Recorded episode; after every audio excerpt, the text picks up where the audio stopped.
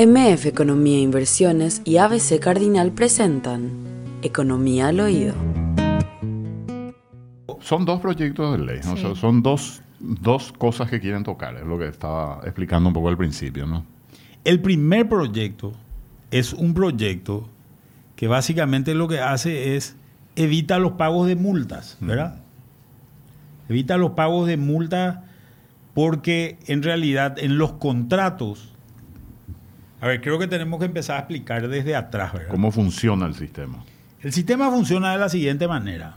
Hay un productor que quiere sembrar soja en su campo o cualquier otro producto en su campo y lo que hace es tiene que comprar insumos para eso, insumos que normalmente son agroquímicos, fertilizantes, com- eh, combustible, etcétera, ¿verdad?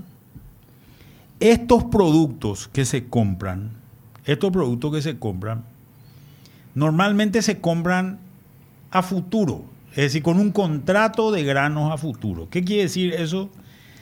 Que, y los contratos son todos más o menos los mismos, ¿verdad? El mismo contrato creo que se usa en, en todo el país. Y el contrato dice, yo te voy a vender tantas toneladas de soja al precio y se deja un punto suspensivo. Y que el precio de Chicago se deja un punto suspensivo y se deja, y al premio, que es el descuento que te hace el silo sobre el precio de Chicago y se un punto suspensivo, ¿verdad? Son contratos que se dejan los números abiertos, ¿verdad? Entonces, yo me comprometí a entregarte a vos, Roberto, que sos acopiador, 500 toneladas de soja. ¿verdad? 500 toneladas de soja y eso es lo que te tengo, lo, lo que te tengo que entregar. Perfecto, vos tenés un silo, eso tiene que tener ciertas características de humedad, etcétera, etcétera, una serie de propiedades. Entonces llega el momento que yo, y yo, como el, el- el- precio de Chicago es un número muy transparente, yo permanentemente me paso mirando la tele, me paso mirando internet, me paso escuchando, en fin, tratando de saber y elegir cuándo creo yo que es el mejor momento para cerrar ese, ese contrato de 500, de 500 toneladas. Y le ¿verdad? pones los números en el punto suspensivo. Entonces digo, perfecto, el precio de Chicago es 540 dólares, digo un número cualquiera, ¿verdad?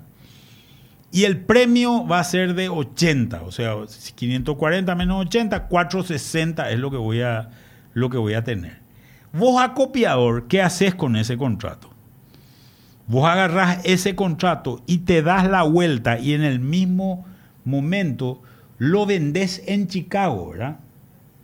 Lo vendés internacionalmente en Chicago. Eso es lo que se llama normalmente hacer un hedge, ¿verdad? O sea, una cobertura, ¿verdad? El acopiador es el que hace esa cobertura. Las coberturas obviamente las hacen las empresas multinacionales más grandes que operan en Paraguay, tipo ADM, tipo Cargill, etcétera. Pero eso ellos le van haciendo también las coberturas a los silos más pequeños. Entonces, puede ser que, que Roberto Sosa no sea una, una multinacional, sino Roberto Sosa sea un señor que tiene un silo en mi zona, ¿verdad? Y al que yo me, me queda cerca y es mejor entregarle a él.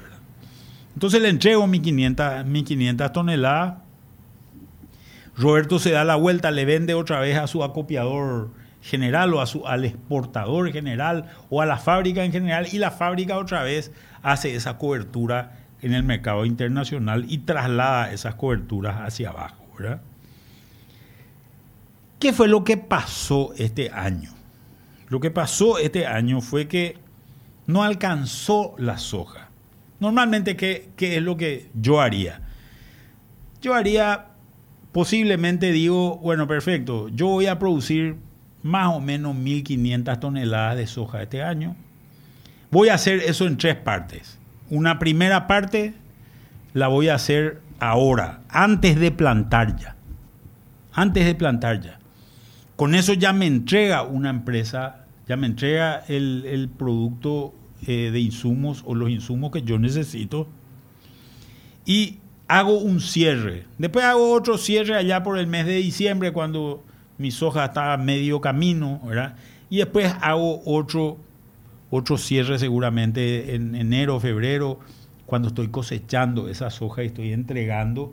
Y así tengo el promedio, ¿verdad? Eso es lo que hace mucha gente. Hay otra gente que cierra todo al comienzo, hay otra gente que cierra todo al final, hay otra gente que cierra todo en el medio, hay otra gente que especula y cree que este es el momento donde está más alto y entonces hacen ese tipo, e, ese tipo de cierre, ¿verdad? ¿Qué fue lo que pasó este año?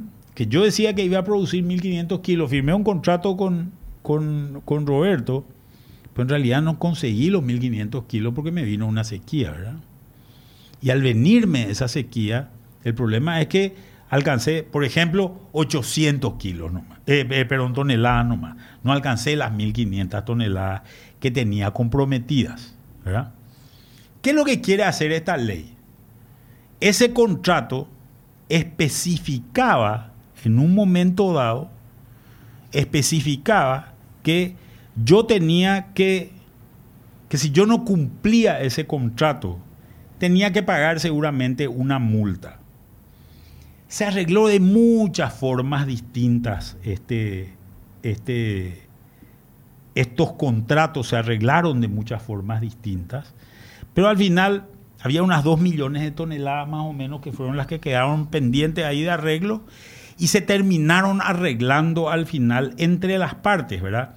Cobrando una multa, no cobrando una multa, bla, bla, bla. Bueno. Se negoció. Se negoció. Se negoció entre privados, ¿verdad? Entre los, los Jos y los, los Robertos, ¿verdad? Se negoció, se negoció así el, eh, eh, los contratos, ¿verdad? De distintas maneras, pero se terminó arreglando eh, el, el, menjunje que creó esta, esta sequía, ¿verdad? ¿Qué quiere hacer la ley, Manuel? Y la ley lo que quiere hacer es decir, bueno, no vas a pagar los contratos, pero si vos no vas, pero no, no voy a pagar las multas, pero si, si a, vos te obligan a no cobrarme a mí una multa, vos vas a decir, ah, no, yo, el, yo en esta campaña ya no firmo más un contrato con, con Manuel Ferreira, no me interesa, ¿por qué? Y no me interesa sencillamente venir a entregarme la soja, venir a entregarme la soja cuando tengas la soja. Yo ya no amo ni un contrato hoy. Porque puede llegar a salir mal otra vez y, y, a mí me cuesta también porque a esa empresa exportadora le castigan también en Chicago y le cobran también una multa por no entregar. Ya habrá pagado. Y ya habrá pagado esa multa, ¿verdad? Entonces ellos van trasladando seguramente esos costos hacia atrás. Entonces, vos acopiador vas a decir, yo no compro más, tráeme el físico, tráeme, cuando tenga las hojas, tráeme. ¿Qué consecuencia tiene eso? ¿Y qué es lo que pasa conmigo? Yo cómo consigo los insumos.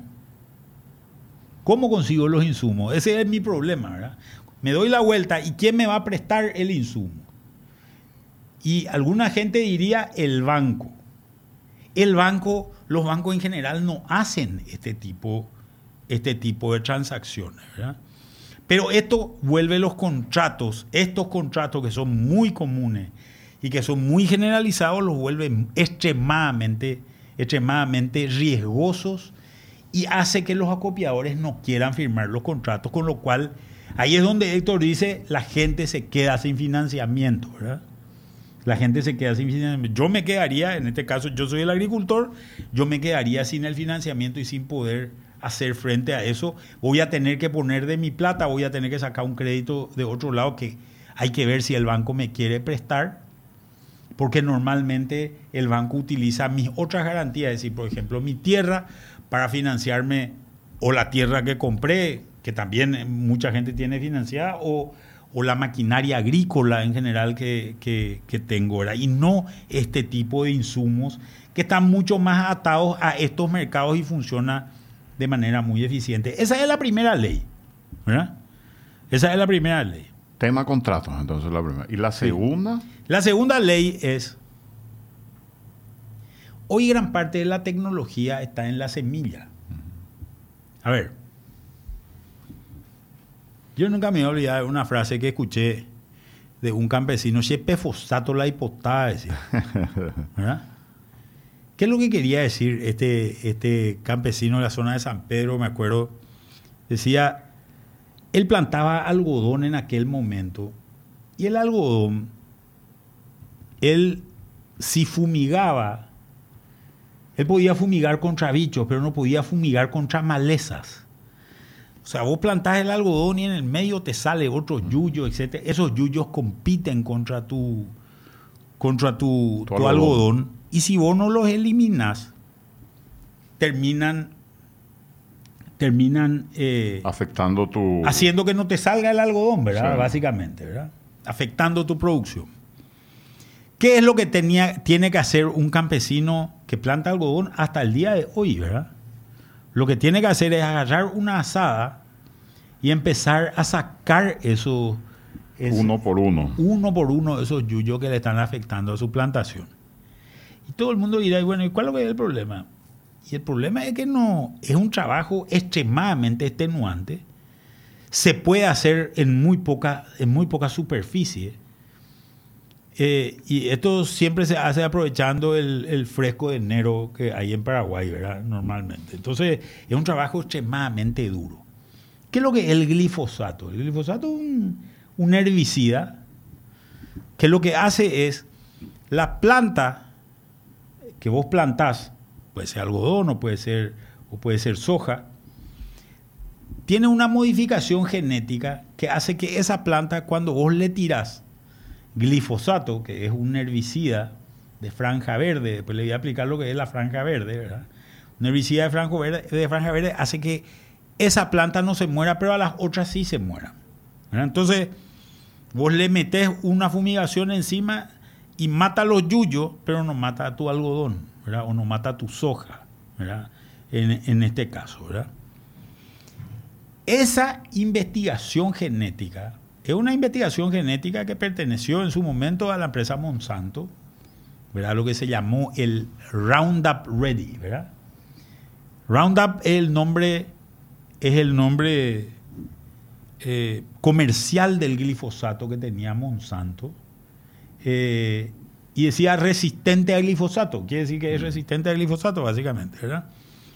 Esa tecnología implicó una investigación de muchos científicos de Monsanto. Hoy Monsanto ya no existe, la que, porque Monsanto fue absorbida por la empresa Bayer, la empresa alemana Bayer. Y eh, básicamente lo que ellos dicen es, yo te voy a dar la semilla de soja, que es RR, Roundup Ready, resistente al glifosato, pero vos me vas a pagar un royalty por mi derecho intelectual de haber hecho la investigación. Estos derechos intelectuales están protegidos en todo el mundo, básicamente por, eh, por, organismos estatales. En este caso, eh, estos derechos intelectuales están protegidos por la Oficina de Patentes del Gobierno de los Estados Unidos, hace muchos años, que es la que más registros tiene de esta índole.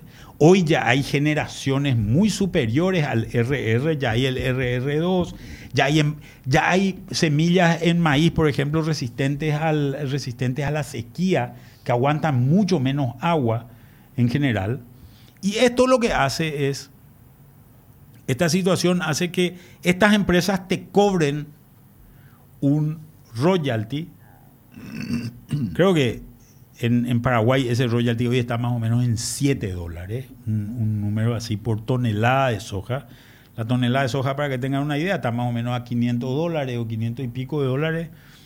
Te cobran más o menos 7 dólares y te dan esta semilla, te dan derecho a esta semilla para que vos, para que vos este, este, puedas, puedas eh, esa semilla plantarla en, en- en- en tu campo y tener, y, y tener esas resistencias y, te sea un poco la vida más, más, Llevadera. más, más llevadera. Pea la fosato la hipotada ayer, Mm. ¿es verdad? Entonces, entonces esa, esa situación, esta ley, ¿qué es lo que hace? Dice, no se pueden más cobrar esos royalties. Los países que no han cobrado esos royalties son países que han perdido esas semillas. Porque las empresas que producen estas semillas no tienen ningún interés en seguir vendiendo esa semilla si es que sale algo como esto, ¿verdad? Entonces, ¿quién es el que se jodió? Y el que se jodió al final es el propio agricultor, ¿verdad? Que no tiene problema en pagar este monto para que le den una semilla de calidad y le den una semilla que realmente le ayude a producir con menores costos, con menor esfuerzo y con mayores rentabilidades en general, ¿verdad? Está dispuesta a pagar, es como que yo te diga, eh, esto es casi lo mismo como que el día de mañana yo diga, bueno, ni un vehículo en Paraguay puede entrar más con marca, ¿verdad? A partir de ahora no existe más Toyota, no existe más Mercedes, no existe más eh, Kia, no existe más ninguna marca. Todos le vamos a sacar todos los escudos todos los, todos los autos van a ser todos iguales a partir de ahora. ¿Qué van a hacer esas marcas? Y van a decir, a mí no me interesa, no me interesa exportar ni diferenciarme en el mercado con este tipo de cosas. Me voy a ir nomás a vender a otro lugar, ¿verdad? Eh, estoy tratando de, asimilar algo, algo que es eh, mucho más normal en la vida, en, en, la vida de la gente posiblemente, ¿verdad? Lo mismo ocurriría si es que el día de mañana te dicen, vos no podés más comprar una ropa con marca, ¿verdad? Claro. No podemos comprar una ropa con marca. Todas estas empresas como Nike, Adidas, eh, qué sé yo, la cantidad de otras marcas que, que, que, que, existen no van a tener más ningún interés en vender sus productos en, en Paraguay. Esto es exactamente lo mismo que hay. Estamos pagando un derecho de propiedad intelectual, en este caso, que si no lo protegemos, si no lo protegemos, todo va a ser robado. Todo va a ser robado. Lo mismo ocurre en el ámbito muchas veces de los medicamentos, ¿verdad? Normalmente estas licencias duran durante un tiempo determinado y durante ese tiempo determinado esa empresa puede pagarte royalties, pero con eso financia también la investigación y los avances que se generan. Esta ley iría en contra de eso, ¿verdad? Claro. Lo que estábamos diciendo es que acá se termina perjudicando al productor, ¿verdad, Manuel? O sea, en términos prácticos, él es el que va a sufrir. O sea, es una medida que busca un poco de populismo, supuestamente beneficiar. Un poco. Y sí, busca un poco, porque en realidad lo que va a conseguir es perjudicar tremendamente. Van a terminar odiando a, a los promotores de, esta, de, esta, propuesta, ¿verdad? Claro, es más o menos parecía a esa ley de tarjeta de crédito, ¿verdad? Que es una ley que bajó la, la tarjeta, pero después los perros se quedaron sin tarjeta, ¿verdad? Por culpa de la ley, ¿verdad? Entonces, más o menos ese es el mismo esquema que, funciona en este caso. Pero el productor es el que va a ser finalmente el, el, que, va, a recibir el ramalazo, ¿verdad? El que va a pagar, así es. Acá tengo un comunicado de la CAPRO, brevemente. Dice que, me, me permite, ¿verdad? Leer. Habla de que de materializarse estas iniciativas pondrían en riesgo la credibilidad, confianza y el respeto que han construido todos los actores de la cadena agrícola y agroindustrial del país en factores claves para el gran crecimiento que ha tenido la producción de oleaginosas y cereales como lo son, sin lugar a duda, el contrato para entrega futuro de granos y el desarrollo y adopción de nueva tecnología. Y habla también este comunicado que gracias a estos contratos los productores han venido consiguiendo un financiamiento acorde a sus necesidades. Se han asegurado la provisión de semillas, insumos y un asesoramiento técnico que colabora en sus esfuerzos para seguir produciendo y comercializando más y mejor. En los últimos años se han dado incluso unos pasos más, ya que a través de la Bolsa de Productos de Paraguay y la Cámara Arbitral, los representantes de los compradores, industrias, acopiadores, comercializadores y exportadores y los representantes representantes de los vendedores, productores agrícolas, se han unido y han prestado su consentimiento para homologar un modelo de contrato que presente o que represente la realidad del mercado y proteja a ambas partes y datos. La del 2022 ha sido la peor cosecha de la historia del país, pero incluso en este contexto tan negativo, más del 95% de todos los contratos para entrega a futuro de granos han podido ser honrados o renegociados con éxito entre las partes conforme a los términos pactados en el propio contrato, lo que demuestra claramente que el sistema actual funciona. Y sigue el comunicado. Esto es eh, dado a conocer por la Cámara Paraguaya de Procesadoras de Oleaginosas y Cereales, CAPRO. Bueno, es más o menos lo que decíamos. Así es. ¿Quién está? ¿Quién está? César, ¿Ya está César Jure? Sí, hola, ¿cómo están? ¿Cómo estamos, César? ¿Qué tal? Bien, buen día, buen día, gente ahí. ¿Cómo están? Estoy en el auto, le escucho. Está, eh, estamos acá hablando sobre los dos proyectos de, leyes que están en el Congreso Nacional y que son parte de, las multas y regalías y que terminan afectando o afectarían al sector productivo, don César, y queríamos saber la opinión de, de, Capeco en ese sentido. para nosotros son muy malas iniciativas porque en esta en este esfuerzo de construcción de la confianza en esta cadena que comienza con el productor, con la provisión de insumos y toda la parte necesaria para producir y también para darle la liquidez que requiere para la comercialización de las cosechas. Eh, los contratos de compra-venta futuros constituyen una herramienta muy importante para los financiamientos y hoy se viene trabajando y la gente se está acomodando y cumpliendo sus obligaciones y en el caso de que no pueda cumplir existen los mecanismos para transferir digamos eh, derechos o obligaciones al periodo siguiente. Y eso se ha hecho inclusive hoy con la medida de flexibilización que dio la autoridad del gobierno a través del Banco Central. Todas las deudas bancarias eh, se han renegociado, reprogramado para las cosechas siguientes.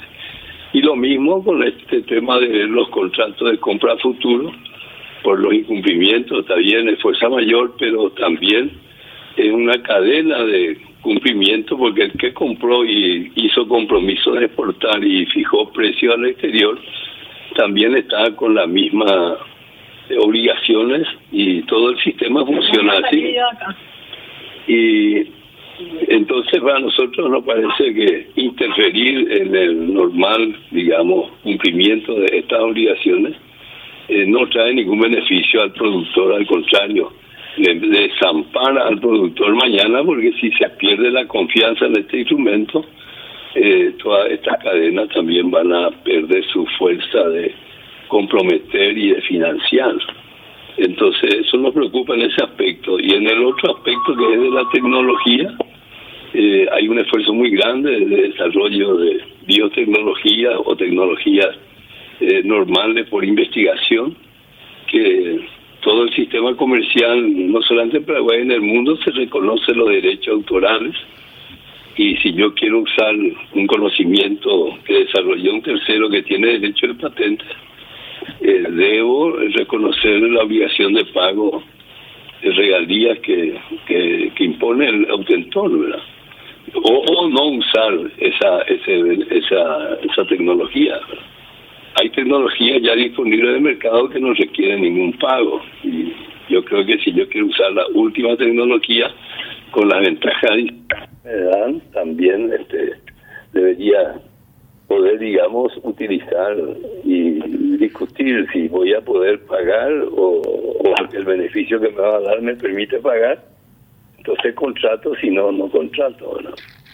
Y ambos proyectos nos parecen que son una muy malas iniciativas políticas que puede, digamos, destruir la cadena de confianza que existe en el sistema productivo. César, ¿y se pudo un acercamiento con, con, el Parlamento para tratar de que esto no avance? Eh, ¿Hubo una mesa? Tengo entendido que la semana, esta semana que pasó, la semana pasada, ¿hubo algún resultado preliminar? Se hizo trámites con distintos eh, diputados. Eh, en las distintas bancadas se les explicó las implicancias de esta iniciativa, lo que puede traer.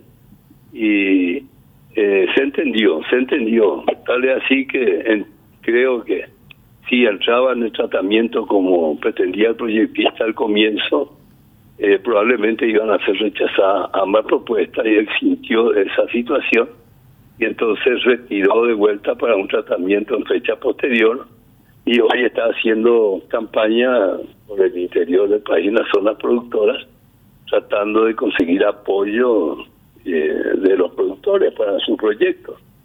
Pero realmente con cualquier agregado que haga por el, dentro del esquema que está previsto de, establecer por ley de no pago de obligaciones o alterar contratos privados por ley y no por la justicia, donde si yo tengo diferencia en un contrato con mi contraparte, el ámbito que yo tengo es la justicia, no la no la política. Y eso trae también un aspecto de seguridad jurídica y, la, institucionalidad, digamos, judicial que corresponde para admitir la diferencia. Hoy inclusive en muchos contratos privados se establece dirimir las diferencias entre componedores en un sistema, digamos, de, no judicial, pero también de amables componedores que puede intervenir entre las partes para salvar las dificultades que surjan, pero no ir a poner una ley que altere las condiciones y los términos del relacionamiento pactado entre privados. ¿Por qué esto no le conviene al agricultor, César? ¿Y qué es lo que crees que va a ser el resultado de esa gira de este diputado tratando de conseguir apoyo? Y bueno, hoy, eh, eh Manuel, ¿no sabe que el sistema de financiamiento requiere garantías, verdad?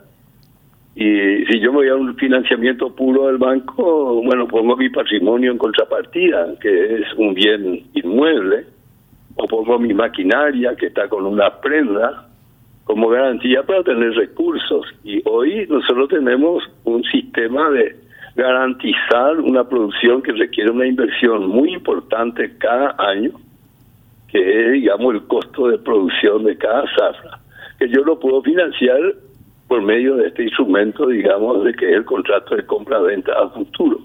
Y si algún término de este contrato va a ser cuestionado y por una ley este, ser cambiados los términos de esa relación, eh, ya no va a constituir un instrumento de garantía para la cadena de financiamiento y compromiso que comienza con el agricultor y termina con el comprador final en el exterior.